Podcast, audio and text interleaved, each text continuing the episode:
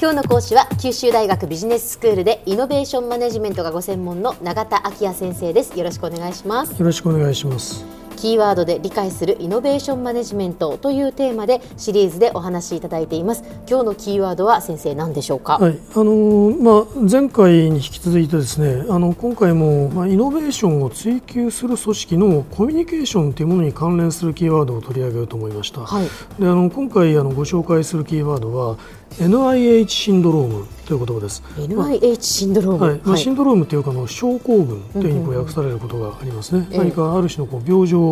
を表現するときに、あの使われる言葉ですけれど、うん、まあ、さてこの NIH というとあの、まあ、人によってはあのアメリカの国立衛生研究所ナショナル・インスティュート・オブ・ヘルスというのをこう思い出されるかもしれないんですけれども、うん、まあ、あのこれはその意味ではなくてですね、えー、Not Invented Here という言葉のこう頭文字を取ってるんですね。でこれはあの、まあ、直訳するとここで発明されたものではないという、まあ、あの英語になるわけですはい、であるわけですけれども、はい、まあ、その意味するところはですねあの研究開発プロジェクトのメンバーがその長期にわたってこう変わらないこう固定された状態に置かれると、うん、そのプロジェクトの外部から得られるアイディアがなかなかこう採用されなくなるここで生み出されたものではないから採用しないというそういう傾向が現れてくるという意味合いなんですね。なるほどなるほどやっぱりそれはちょっとこう危険な匂いがしますね。あ危険な匂いしますでしょう。えー、えー、であのこういう現象っていうのは、うん、あのラルフ・カッツとトーマス・アレンという2人のあの研究者が1982年に発表した論文で指摘したものなんですね。はいで彼らはですねこうある企業の研究家組織に所属している研究者からまあ、データを、まあ、得ましてでそれを分析した結果、まあ、そういう現象をあの示しているわけですね。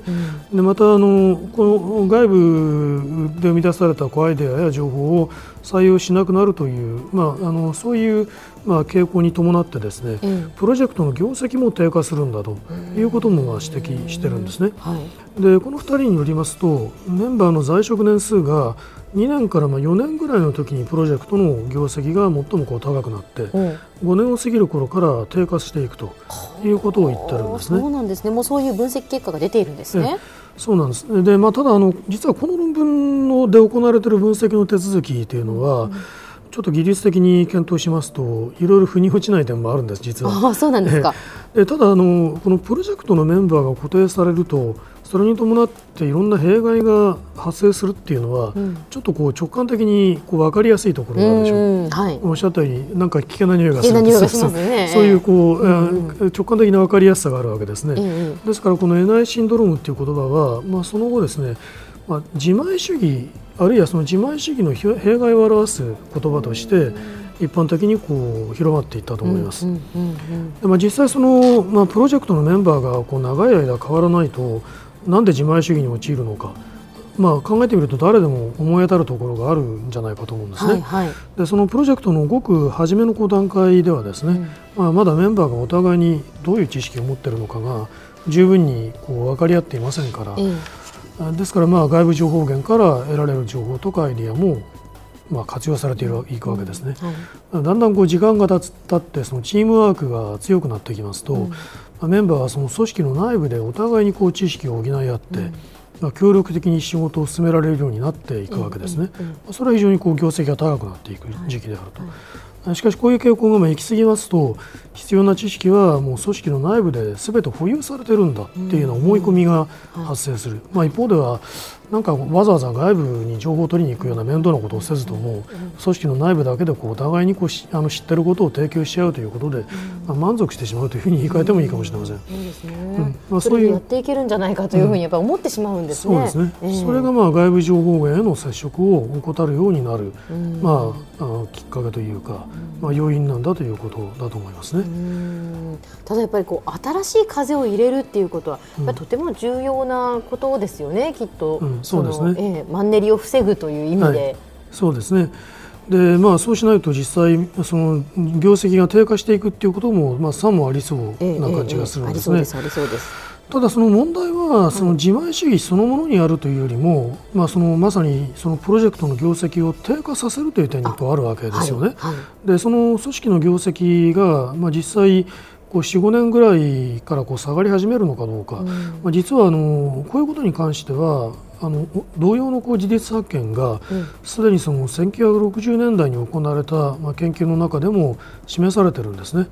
でそれはあのドナルド・ペルスとフランク・アンドリュースという2人が行った研究なんですが、はい、まあ、彼らはやはりあの、まあ、あの研究開発組織の中で働いているあの科学者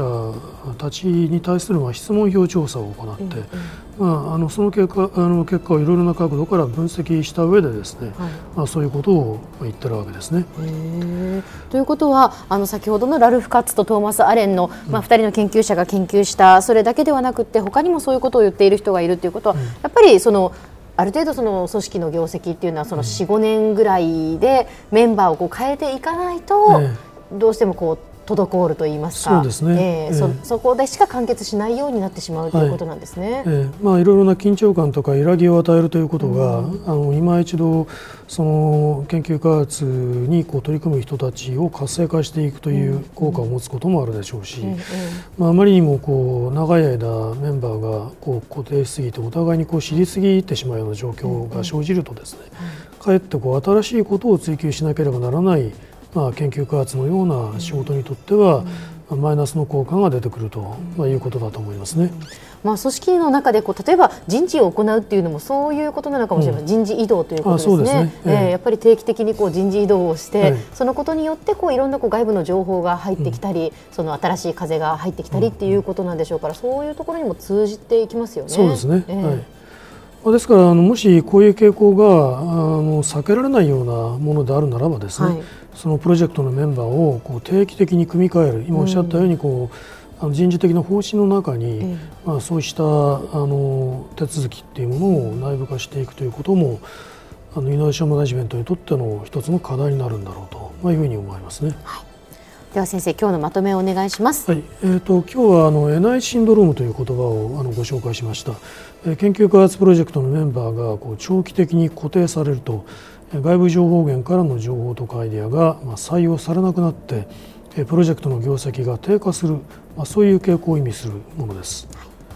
今日の講師は九州大学ビジネススクールでイノベーションマネジメントがご専門の永田昭也先生でしたどうもありがとうございましたありがとうございました